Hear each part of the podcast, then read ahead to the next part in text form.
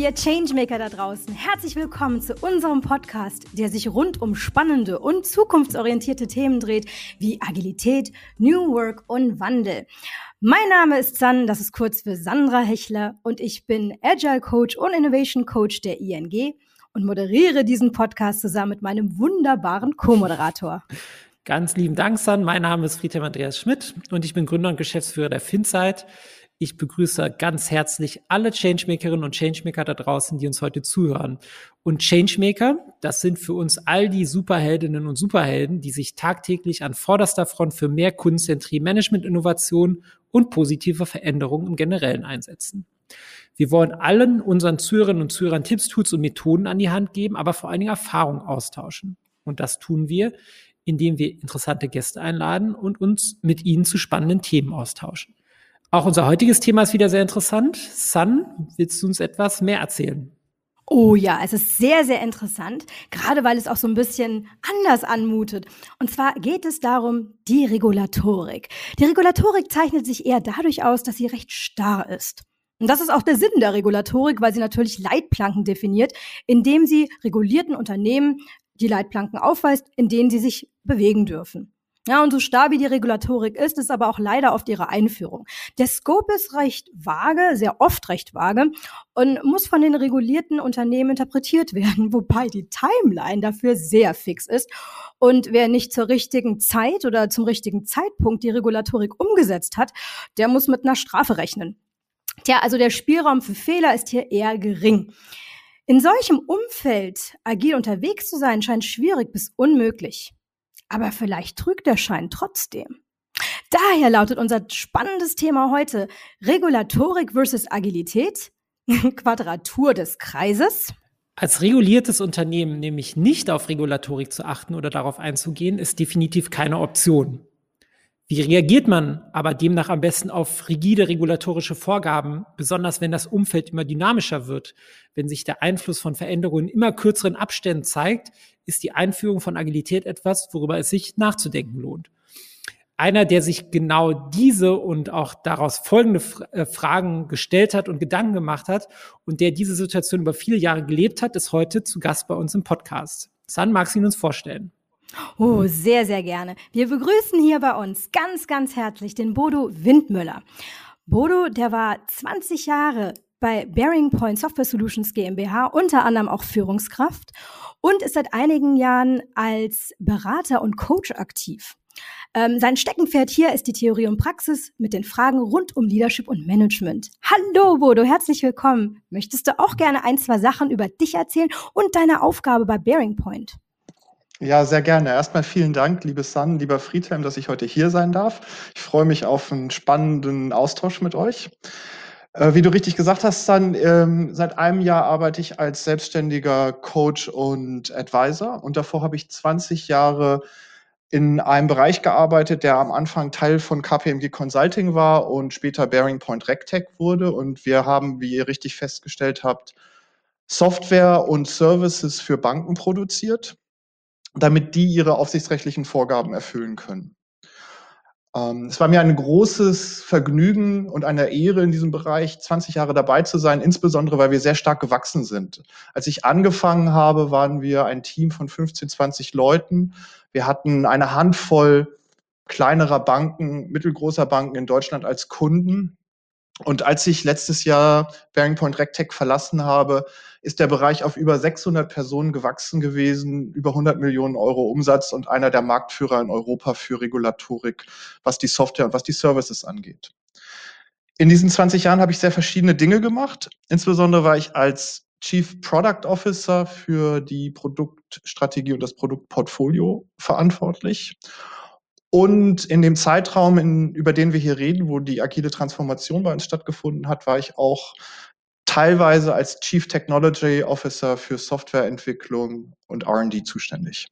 Oh, sehr, sehr spannend. Du sag mal, dann, dann mal die Hand aufs Herz Frage für dich. Gerade mit diesem wunderschönen Portfolio, mit diesem unglaublich großen Erscha Erfahrungsschatz. Glaubst du, dass man alles in Unternehmen agil gestalten kann und dass die Agilität immer die beste Antwort auf alles ist? Also die erste Frage, kann man alles agil gestalten? Wahrscheinlich ja. Ist, okay. ist, die, Ist, die, ist das immer das Sinnvollste? Hm, ich glaube nicht. Ich glaube, dass es auch viele andere Möglichkeiten gibt, äh, an seine Ziele zu kommen. Ähm, Agilität ist unter bestimmten Umständen eine Methode, die sehr viele Vorteile mit sich bringt. Und es gibt bestimmte Gründe, warum wir, ja, ich denke, 17 Jahre lang äh, nicht agil unterwegs waren. Und wir waren dabei ja auch sehr erfolgreich, aber dann trotzdem beschlossen haben, ähm, dass wir unsere Art und Weise, wie wir Software entwickeln wollen, ändern müssen. Mhm. Ähm, Bodo, ich würde gerne nochmal auf, ähm, sag ich mal, das, was ihr bei Bearing Point ähm, gemacht habt, ähm, eingehen, weil es ist ja so, ihr als Bearing Point wart ähm, kein Unternehmen, was direkt reguliert wurde, aber ihr habt ja, sag ich mal, Software entwickelt und bereitgestellt, die kritisch war für ähm, regulatorisches Meldewesen bei Banken, so wie ich das ähm, verstanden habe. Kannst du vielleicht dazu noch mal ein paar Sätze sagen, damit man auch so, so ein bisschen den, den Unterschied äh, versteht, vor allen Dingen für die interessierten äh, Zuhörerinnen und Zuhörer? Ja, ihr habt das ja schon äh, ganz gut dargestellt.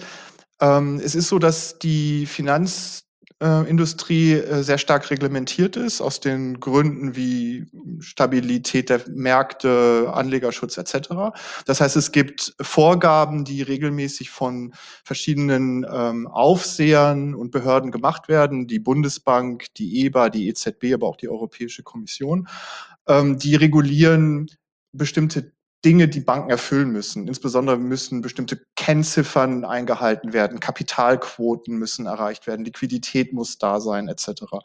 Und diese Vorgaben treten zu einem bestimmten Zeitpunkt in Kraft, an dem dann alle Teilnehmer verbindlich nach diesen Vorgaben Kennzahlen ermitteln und übermitteln müssen.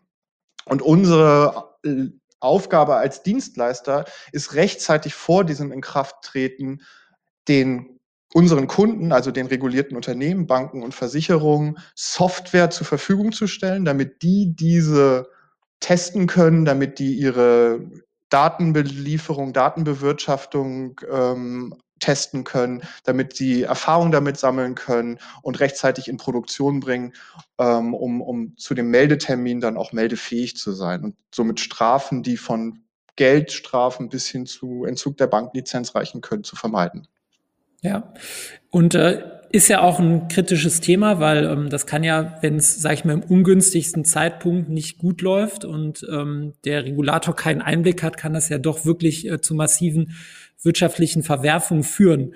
Ähm, ist denn das immer gut gegangen? Also ich stelle die Frage natürlich auch mit einem, ähm, sag ich mal, zwinkernden Auge, weil es war ja durchaus so, dass ihr auch mal ähm, in der in der Presse wart. Ähm, das ist ja auch bekannt. Also das ist ja auch ähm, nichts, was ich jetzt hier äh, als Geheimnis irgendwie ausplaudere. Ähm, mit Dingen, die vielleicht nicht ganz so optimal gelaufen sind. Vielleicht magst du einfach da nochmal drauf eingehen. Ja, also vorweg gesagt, ähm, Gott sei Dank ist es immer gut gegangen. Alle ähm, Banken in Europa und in Deutschland und auch unsere Kunden konnten immer äh, rechtzeitig Meldungen einreichen. Ähm, die, das Finanzsystem ist nicht kaputt gegangen, ist nicht kollabiert. Aber in der, in der Tat, ähm, ähm, Spaß beiseite, wir hatten ähm, in 2017 ein, ein großes Problem mit einer neuen Softwaregeneration, die unser bis dato führendes Produkt ablösen sollte. Und wir hatten ähm, diese neue Produktgeneration schon an Kunden verkauft und teilweise auch die Umsetzung neuer regulatorischer Anforderungen, die im Jahr 2018 in Kraft treten sollten, an dieses Produkt geknüpft. Und wir haben im, im Jahr 2017 festgestellt, ähm, dass wir ein größeres architektonisches Problem in dieser neuen Softwaregeneration hatten. Ähm, das bedeutete, dass wir das so nicht fertigstellen konnten. Und wir mussten kurzfristig sehr viele Dinge äh, auf den Weg bringen, um dieses Problem zu lösen. Äh, vorderste oder die wichtigste Vorgabe war natürlich die Meldefähigkeit unserer Kunden ähm, sicherzustellen. Mhm. Da, aber genau, das ist ja dann auf jeden Fall eine, eine, spannende Sache, weil das einerseits nicht nur was mit der Regulatorik zu tun hat, sondern auch diese Softwareentwicklung, diese regulatorische Softwareentwicklung hat ja auch diesen definierten Scope. Und meine Frage ist, war das dann der Wendepunkt? Ist es dann eben zu der Agilität gekommen, beziehungsweise zu der agilen Transformation bei euch? Ja, das war im Grunde genommen dann der letzte Trigger. Wir hatten schon Ende 2016 intern darüber nachgedacht, dass wir was ändern müssen. Äh, man muss dazu wissen, dass wir in den Jahren vorher sehr stark gewachsen waren. Wir waren über fünf Jahre von einem Team von 80, 100 Leuten auf über 400 gewachsen, weil wir so erfolgreich waren. Und wir haben festgestellt Ende 2016, dass wir bestimmte Eigenschaften, die uns erfolgreich gemacht hatten, unterwegs verloren hatten. Ähm, wir waren nicht mehr so schnell, wir waren nicht mehr so ähm, kundennah, wendig. Ähm, was wir hatten, ist, wir haben uns mehr und mehr in der internen Organisation der einer Bank-IT angenähert. Wir waren immer mehr in Silos aufgestellt. Wir hatten Spezialisten für Performance, für Dokumentation, für die GUI, für die Business-Logik etc. Aber wir hatten immer weniger Leute, die auf die Gesamtzusammenhänge geachtet hatten, die End-to-End-Verantwortung übernommen haben. Es wurde, gab immer mehr Reibungsverluste, Management-Overhead etc. Ähm, das war uns klar und wir waren auch schon dabei, Dinge zu ändern, aber wir, wollten dieses Thema Agilität eigentlich noch nicht so richtig angehen, weil wir damals tatsächlich den Glaubenssatz hatten, dass Agilität und das, was wir tun müssten, nicht zusammenpassen würde. Nämlich zu einem bestimmten Zeitpunkt einen bestimmten Content liefern zu müssen.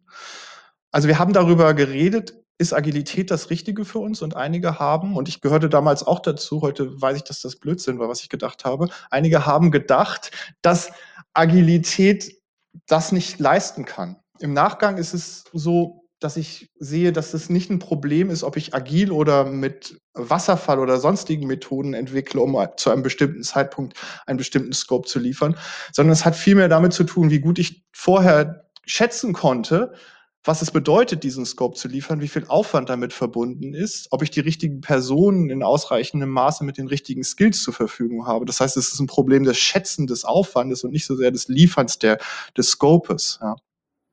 Magst du vielleicht auf die ähm, mal auf die Argumente eingehen, weil ich glaube, dass diese Frage halt immer noch ähm, absolut Relevanz hat in vielen Unternehmen. Ja, also gerade wenn du eigentlich so, also er ist ja auch so Never Change a Running System, wenn es dir eigentlich immer ganz gut mal geklappt hat über die letzten Jahre, dann ähm, und man vielleicht gar nicht so das Problem jetzt hat, was vielleicht so vehement ist, oder sich da so vehement manifestiert hat wie bei euch damals, dann ähm, ist jetzt vielleicht auch naheliegend zu sagen, man belässt es erstmal bei dem Wasserfall-Approach, den man hat, ja. Ähm ich denke, wenn, wenn, wenn vieles gut und richtig läuft, dann sollte man tatsächlich auch nicht ähm, unbedingt ähm, massive Änderungen herbeifügen. Wir haben halt schon, bevor wir an diesem konkreten Beispiel, dass die Softwaregeneration ähm, in ein architektonisches Problem gelaufen ist, gemerkt, dass bei uns in der Organisation was falsch läuft, weil wir langsamer wurden, ähm, weniger effizient, unzufriedener wurden, etc.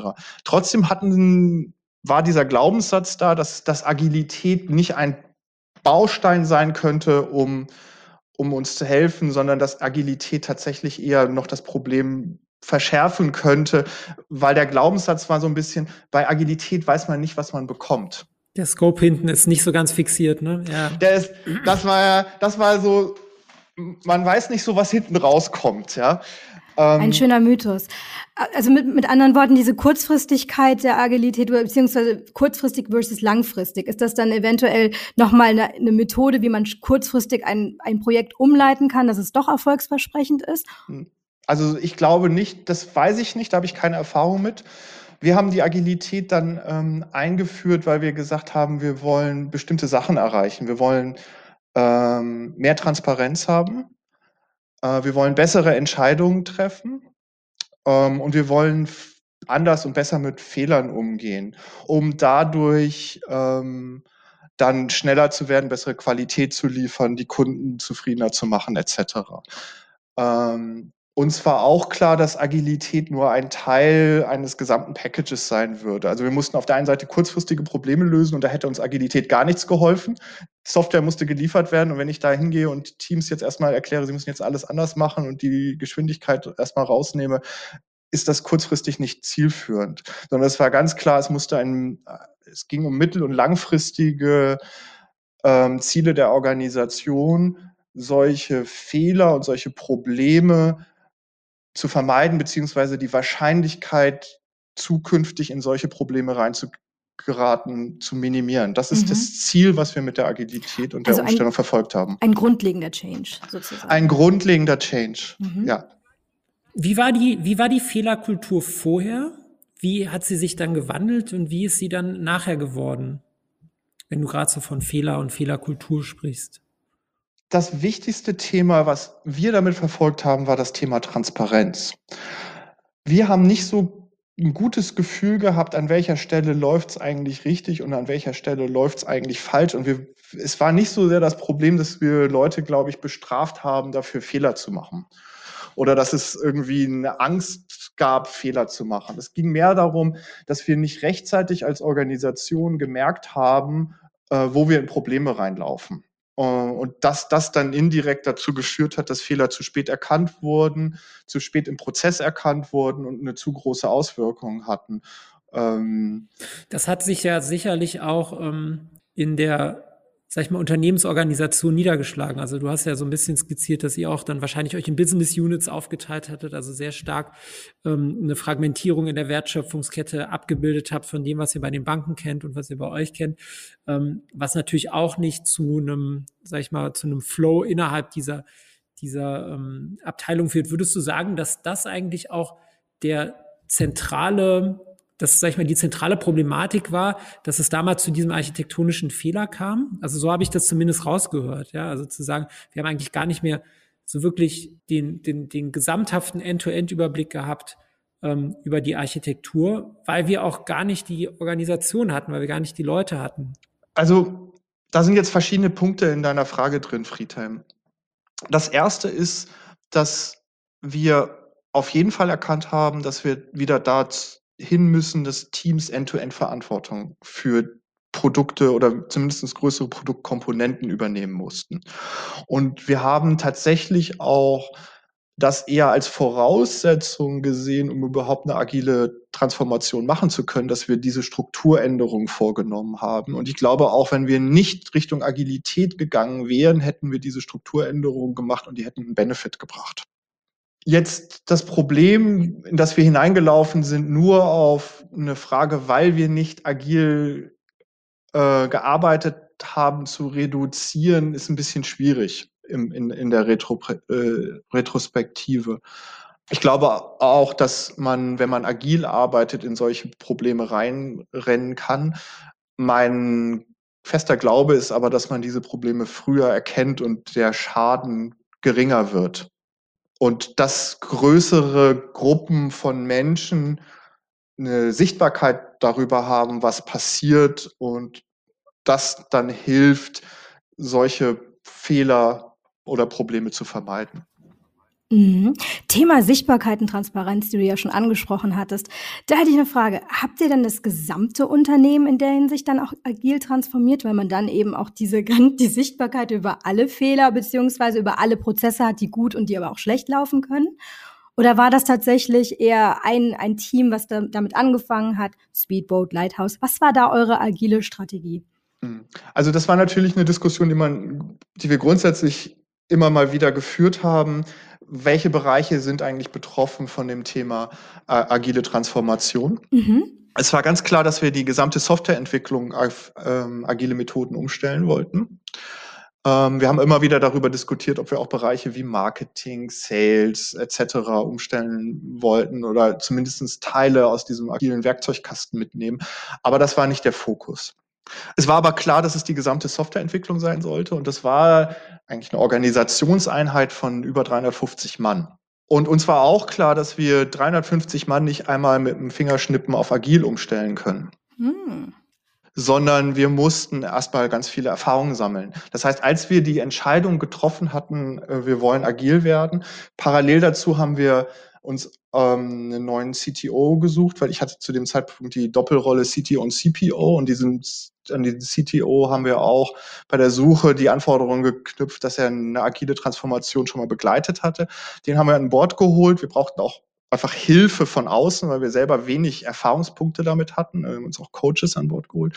Und dann haben wir erstmal das Thema nochmal sehr intensiv diskutiert ähm, wir haben dann einen Workshop gemacht, das war dann schon 2018 mit dem Management Board plus den wichtigsten Vertretern aus der Softwareentwicklung.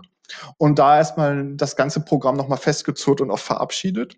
Und die ersten sechs bis neun Monate haben wir eigentlich nur Daten gesammelt. Das heißt, wir haben Pilotteams gehabt, ähm, die umgestellt und gesammelt, wie lange braucht so eine Umstellung, wie hoch ist die äh, der Produktionsverlust während der Umstellung, was bedeutet so eine Umstellung für das Tooling, ähm, was bedeutet so eine Umstellung für die Kommunikation? Äh, wie kann dieses Team mit anderen Teams dann interagieren? Wie kriegt man einen einheitlichen Heartbeat über eine ganze Organisation? Ist es Scrum oder ist es ähm, Kanban oder ist es eine Mischung aus beiden? Was passt für uns? Und all diese Dis, äh, Dinge haben wir äh, uns Zeit genommen, weil wir auch viele andere Sachen zu tun haben und haben dann ähm, erst Anfang 2019 im Grunde genommen den Masterplan gehabt, wie wir die gesamte Organisation umstellen wollen und den dann am zweiten Quartal 2019 ähm, ausgerollt. Das heißt, wie ihr hört, haben wir uns viel Zeit gelassen. Ja, aber, aber sehr, sehr gründlich. sehr gut. Ein Punkt, den, der, glaube ich, dir eine große Herzensangelegenheit ist, ähm, den du aber jetzt unerwähnt gelassen hast, würde ich gerne aufgreifen. Wie hat sich Führung verändert? Ja, das ist tatsächlich eine, eine, eine ganz, ganz wichtige Frage, Friedhelm.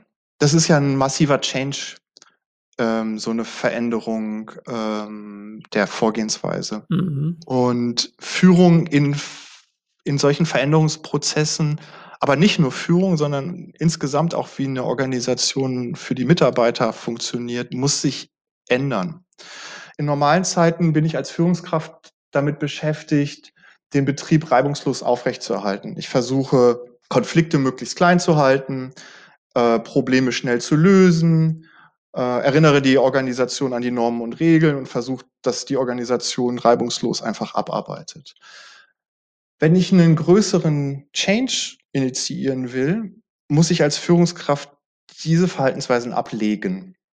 Das heißt, ich muss eigentlich derjenige sein, der an den Normen rüttelt.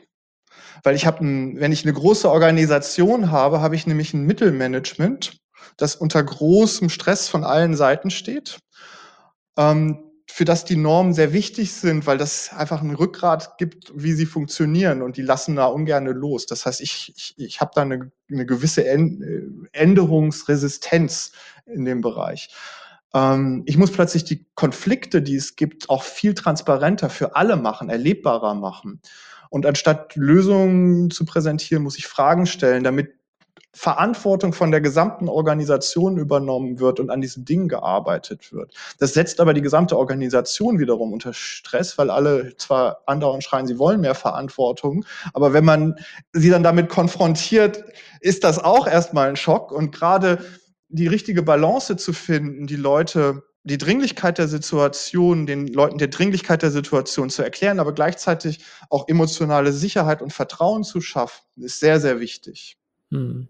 Ja, auch vor allen Dingen, da sich ja auch ähm, in dem agilen Framework Verantwortung nicht unbedingt direkt eins zu eins in Hierarchie zum Beispiel niederschlägt oder sowas. Ja. Richtig, richtig. Es ist eine Veränderung der Verantwortung. Wir wollen ja auch bessere Entscheidungen treffen. Wir, wir brauchten Transparenz auf anderen Ebenen. Entscheidungen müssten auf anderen Ebenen schneller getroffen werden. Ähm, das bedeutet, Verantwortung muss delegiert werden. Ja, ein komplett verändertes Modell. Hm. Wie seid ihr, ähm, vor allen Dingen, du hast jetzt so Mittelmanagement angesprochen.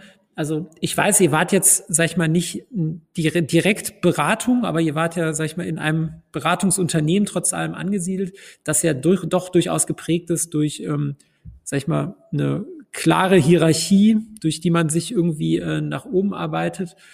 Wie, wie war das dann bei euch? Also ich meine, wie, wie, wie hat sich die Hierarchie verändert ähm, jetzt dann in, in eurem Bereich mit, mit der Transformation, die ihr durchlaufen habt? Das sind auch Dinge, die man ein bisschen abschichten muss. Ne? Wir waren ähm, als Teil eines Beratungshauses schon relativ lange damit beschäftigt, die Strukturen und auch Hierarchien und Entscheidungsrealitäten, die wir als Einheit, die Software produziert hat, anzupassen. Das heißt, wir haben uns mehr und mehr auch in den, in den Jahren davor schon davon gelöst, was, ähm, was unsere Mutter, das Beratungshaus macht, weil wir uns einfach als Softwarehaus professionalisieren mussten und andere ja, wir brauchten ein anderes Controlling, anderes HR, äh, anderes Marketing, anderes Sales, also ganz viele verschiedene Dinge, Jobtitel und so weiter und so fort. Das heißt, ähm, das war nicht so sehr das Thema. Jetzt die Frage nach den Hierarchien intern. Ja, wir waren hierarchisch geprägt und ich glaube, wir sind das immer noch, also zumindest zu dem Zeitpunkt, wo ich ähm, rausgegangen bin und eine gewisse Hierarchie halte ich auch für überhaupt nichts Verkehrtes. Ähm, ich glaube, dass ein hierarchisches Modell Teil einer größeren Organisation ab immer einem gewissen Zeitpunkt da sein muss. Aber das muss immer auch begleitet werden durch einen, einen Netzwerkteil, der dazu vielleicht orthogonal oder komplementär steht, der anders organisiert ist und anders strukturiert ist. Aber man braucht diese beiden Welten. Man muss ein bisschen darauf achten, dass beide Welten existieren. Für die Softwareentwicklung hat das Thema Agilität natürlich dazu geführt, dass wir ähm, Product Manager, Product Owner und für bestimmte Teile eingeführt haben. Wir haben andere Rollen gehabt. Wir hatten Agile Masters und Coaches und so weiter und so fort. Ähm, und Teams ganz anders strukturiert haben. Das heißt, Entscheidungsprozesse sind anders gelaufen und Verantwortung für bestimmte Themen sind in der Organisation verlagert worden. Ja. Hm.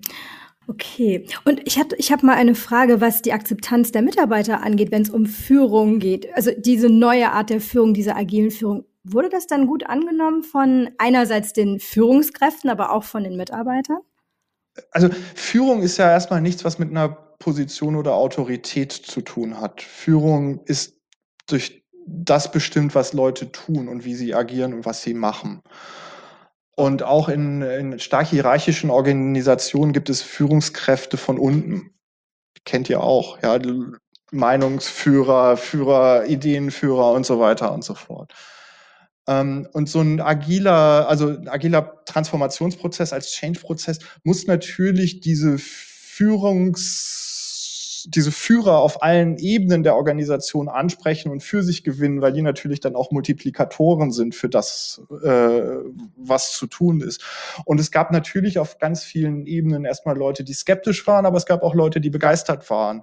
Um, und ein, ein großer Teil der Aufgabe, die ich hatte und das Management Board hatte, war natürlich diese Begeisterung an den richtigen Ebenen anzufachen, die, die Dinge auch zu erklären, äh, was, ist, was ist der Anlass, warum beschäftigen wir uns damit, die Situation, was ich vorhin gesagt habe, die Kritikalität der Situation klar zu machen, auch zu ein Stück weit ganz wichtig zu sagen, wo wollen wir eigentlich hin, ohne gleich zu sagen, wie genau soll das denn passieren. Ja, also die Richtung muss vorgegeben werden, etc., um dann diese Führungskräfte aktivieren zu können und dahinter zu stellen, äh, dahinter zu bringen.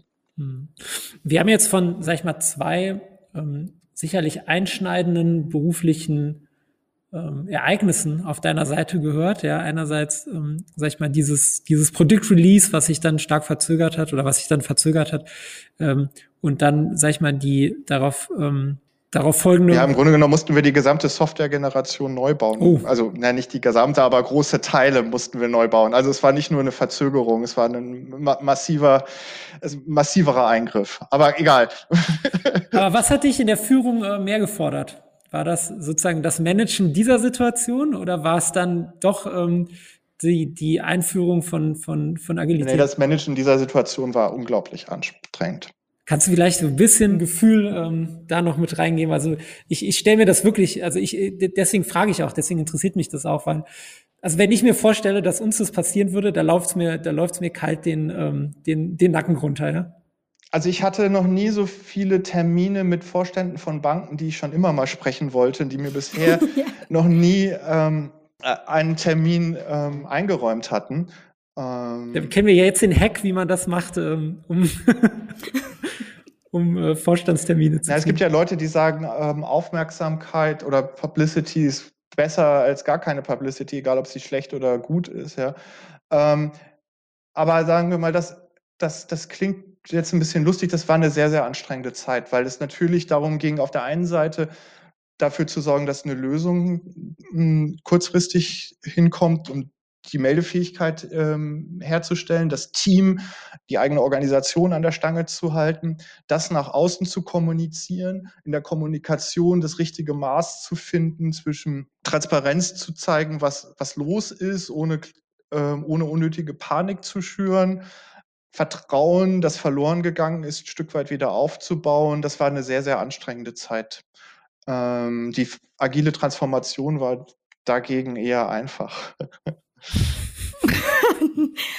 Aber das ist ja ein, ein wahnsinniger, also ein wahnsinniger Learningsweg, wenn ich das so sagen darf. Sehr dynamisch und auf jeden Fall mit unglaublich vielen Herausforderungen gepflastert. Du hast sehr, sehr viele Learnings gemacht, höre ich gerade raus. Gerade, also kann ich mir sehr gut vorstellen, gerade was das, ähm, die Balance zwischen guter Kommunikation, aber trotzdem das Team motivieren, dann trotzdem vor dem Team stehen, damit sie nichts abbekommen. Also da sind sehr, sehr viele Komponente, die hier zusammenkommen. Für unsere Zuhörer da draußen, was wäre denn auf, also in Bezug auf Fehlerkultur dein größtes Learning, was du da mitgenommen hast bei dieser Erfahrung? Also Fehler sind Teil des Menschen. Das menschliche Gehirn ist nicht dafür gebaut, fehlerfrei zu operieren. Und jeder Ansatz, der dahin geht, zu vermeiden, dass Menschen Fehler machen, ist aus meiner Sicht fehlgeleitet, weil man dann auch dazu kommt, dass Menschen andere Dinge, die sie toll machen, äh, nämlich äh, Ideen haben, Sachen nach vorne bringen, Verantwortung übernehmen etc., ähm, umbringt und tötet. Das heißt also, ähm, der einzige Weg, mit Fehlern umzugehen, ist die Rahmenbedingungen zu ändern. Die Rahmenbedingungen so zu ändern, dass es weniger wahrscheinlich ist, dass Menschen Fehler machen. Zum Beispiel, indem man sie nicht zu sehr unter Stress oder Zeitdruck setzt. Also da gibt es einfach ganz einfache psychologische Erkenntnisse, wann ein menschliches Gehirn unter welchen Rahmenbedingungen es besser arbeitet und weniger Fehler macht. Und an denen kann man arbeiten. Das zweite ist, dass man dann da an den Rahmenbedingungen arbeiten kann, dass Fehler schneller erkannt werden. Das wäre dann auch die Einführung der Agilität wegen der Transparenz. Ja, genau. Mhm. Agilität hat damit zu tun, Transparenz, aber auch Sachen wie Testing und so weiter und so fort, ja. Und, und dass der Schaden, den Fehler nach sich ziehen, geringer wird, indem man den, die, den, die Schadensgröße einfach versucht einzuschränken. Wenn wir schon bei Lessons Learned sind, was würdest du sagen aus den zwei Dekaden, die du, ähm, die du da äh, ge gearbeitet hast, was, was ist so in Bezug auf Führung das, ähm, was du sagen würdest, ist die große Erkenntnis, die du vielleicht ähm, einfach unseren Zuhörern und Zuhörern mitgeben wollen würdest? Ich glaube, es gibt kein Patentrezept für Führung. Die Frage ist ja auch immer wieder, die gestellt wird, gibt es gute oder schlechte Führung? Das ist aus meiner Sicht nicht die richtige Frage, sondern gibt es wirksame und nicht so wirksame Führung? Das heißt, erreichen wir durch die Führung das Ziel, was wir uns als Organisation gesetzt haben? Und zum Thema gut oder schlecht dann eher die Frage, wie nachhaltig erreichen wir das Ziel? Das heißt, erreiche ich das Ziel und vermehre die Ressourcen meiner Organisation, sodass ich weitere Ziele angehen kann? Oder erreiche ich das Ziel und vermindere, deplete die äh, Ressourcen meiner Organisation, weil die Leute erschöpft sind, etc. Äh, und ich dann äh, nachhaltig nicht überlebensfähig bin. Ich glaube, das sind die Dinge, die Führung irgendwie berücksichtigen muss. Und ich glaube, dass es in jeder Situation möglich ist, diese Ziele zu erreichen. Ich glaube, dass man sehr situationsabhängig sein muss, was die Mittel und Methoden von Führung angeht. Das heißt, in bestimmten Zeiten ist es wichtig, stark auf die Regeln ähm, zu achten und auf Disziplin und Probleme klein zu kochen. In anderen Zeiten ist es wichtig, die Regeln in Frage zu stellen und andere Wege zu finden, eventuell. Andere Wege zu finden, sich weiterzuentwickeln. Sehr schön. Jetzt nochmal, um das abzurunden. Was wären denn ähm, Learnings, die du mitge die du unseren Zuhörerinnen und Zuhörern mitgeben möchtest in Bezug auf Einführung von Agilität? Was sind da die Learnings? Nehmt euch Zeit, redet mit Leuten, die es schon mal gemacht habt, also fördert den Erfahrungsaustausch. ja. genau, das Rad nicht mehrmals erfinden. Das ist immer genau. gut, ja. Dazu tragen wir auch mit dem Podcast hier bei, ja. Ähm, äh, Agilität ist keine äh, eierlegende Wollmilchsau. Also ich glaube, man muss irgendwie Klarheit darüber haben, was man eigentlich erreichen will durch die Agilität. Ich glaube, das, das, das hilft, aber das ist natürlich auch eine Sache, die überall im Leben hilft. Das, das wären so die drei wichtigsten Dinge. Ja, also du, das sind super, super gute Learnings. Da haben wir auf jeden Fall von jeder spannenden, ähm, von jedem spannenden Thema haben wir da auf jeden Fall was Gutes rausgezogen. Und ich muss auch sagen, wir sind leider, leider sind wir schon fast am Ende unserer Folge sozusagen just in time. Ach, aber wir haben trotzdem noch ein bisschen Zeit für unsere Highlights. Egal, ob es das Neues oder Skurriles ist, was nehmen wir denn aus dieser wunder, wunderbaren Folge mit, die so spannend war, die wir auch noch viel länger hätten stricken können, weil wir noch viel mehr Fragen haben. Ähm, Friedhelm, was nimmst denn du aus dieser Folge mit? an, an sich bist ja du immer so ein bisschen die, die für den emotionalen Teil in unserem Podcast zuständig. Diesmal allerdings, ähm, wo wir den Bodo hier zu Gast haben. Ähm, also dieses Thema wirklich so ein großes Produktrelease dann doch so substanziell nicht liefern zu können, ist halt etwas, das mir jetzt als Technologieunternehmer schon echt nahe geht. Also wir ähm, haben das, und ich klopfe da dreimal und dreißigmal auf den Tisch, wir haben das, äh, glaube ich, in der Vehemenz nie gehabt. Und ähm, das ist schon etwas, wo, wenn ich allein mich da versuche, in, sag ich mal, deine, eure Füße, äh, äh, Schuhe reinzuversetzen, wo ich schon sagen muss, ähm, also dass man da, ähm, sag ich mal, graue Haare kriegt, ähm, vielleicht auch die Haare ganz verliert, ähm, das ist durchaus etwas, was ähm, glaube ich, äh, eine Konsequenz dessen sein kann. Ja. Ähm, sicherlich auch charakterbildend, aber vielleicht doch nicht etwas, was ich unbedingt ähm, durchstehen will und muss. Ja, das wäre eigentlich so mein mein größtes Takeaway an der Stelle. San, wie ist das bei dir? Oh, du sprichst was an. Also ich muss, ich, ich sehe das genauso wie du, nur ein kleines bisschen anders, weil ich bin ja nicht in dem Luxus, dass ich ein Technologieunternehmer bin. Nein, ganz im Gegenteil, ich bin der Coach und dementsprechend diese Learnings, die Bodo gemacht hat, in gerade so einer herausfordernden Situation, Mann, da ist man echt meterweit gewachsen. Und ich, ich, ich nehme, bei mir, ich habe da gerade eine richtige Gänsehaut, wenn ich mir überlege, meine Güte, wie, in wie vielen Facetten man da gewachsen ist und wie vielen verschiedenen äh, Ebenen man da gewachsen ist, das finde ich einfach nur herausfordernd. Und ähm, ich finde es einfach nur großartig, wirklich ganz großartig. Und ich muss trotzdem noch was, noch eine andere Sache sagen. Und zwar, Du hattest was erwähnt, das war der einheitliche Heartbeat einer Firma. Und das wäre natürlich auch dieses emotionale. Und ich habe da, das ist mir so ein bisschen auch im Kopf geblieben, weil dieses Einheit, dieser einheitliche Heartbeat, geht das überhaupt? Ist das überhaupt eine Möglichkeit, dass wirklich jede Einheit den gesamten Firmen-Heartbeat hat? Oder sind es doch verschiedene Heartbeats innerhalb einer Firma? Also das hat mich einfach nur zum Denken angeregt. Und das fand ich super interessant. Ja. Vielleicht sage ich dazu noch was. Ich denke da in dem Heartbeat so ein bisschen dran. Also Agilität ist für mich sowas wie ein Jazzorchester tatsächlich. Ah, schön.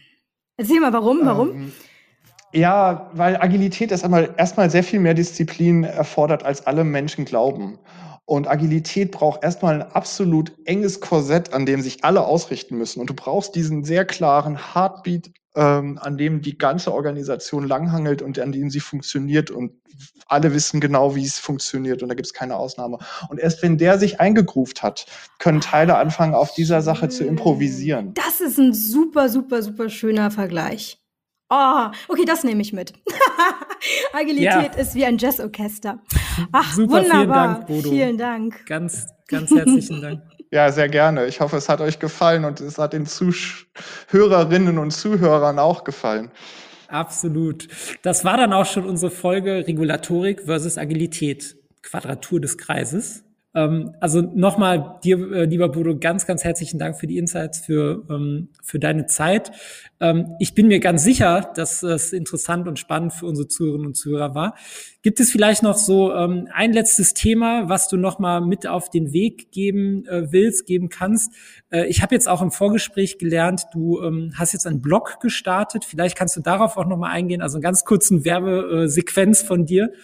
Danke, danke Friedhelm. Ja, ich beschäftige mich, ähm, wie ihr gemerkt habt, sehr intensiv mit Fragen der Führung und des Managements, aber auch gleichzeitig mit, mit äh, Erkenntnissen aus Neurowissenschaften und den Gehirnwissenschaften. Und seit einiger Zeit blogge ich unter www.windmöller.blog ähm, kann man mich finden und ähm, ich versuche ein bisschen Transparenz da reinzubringen, wie Fu Führung funktioniert und was Neurowissenschaften darüber sagen, unter welchen Rahmenbedingungen Führung wirksam funktioniert.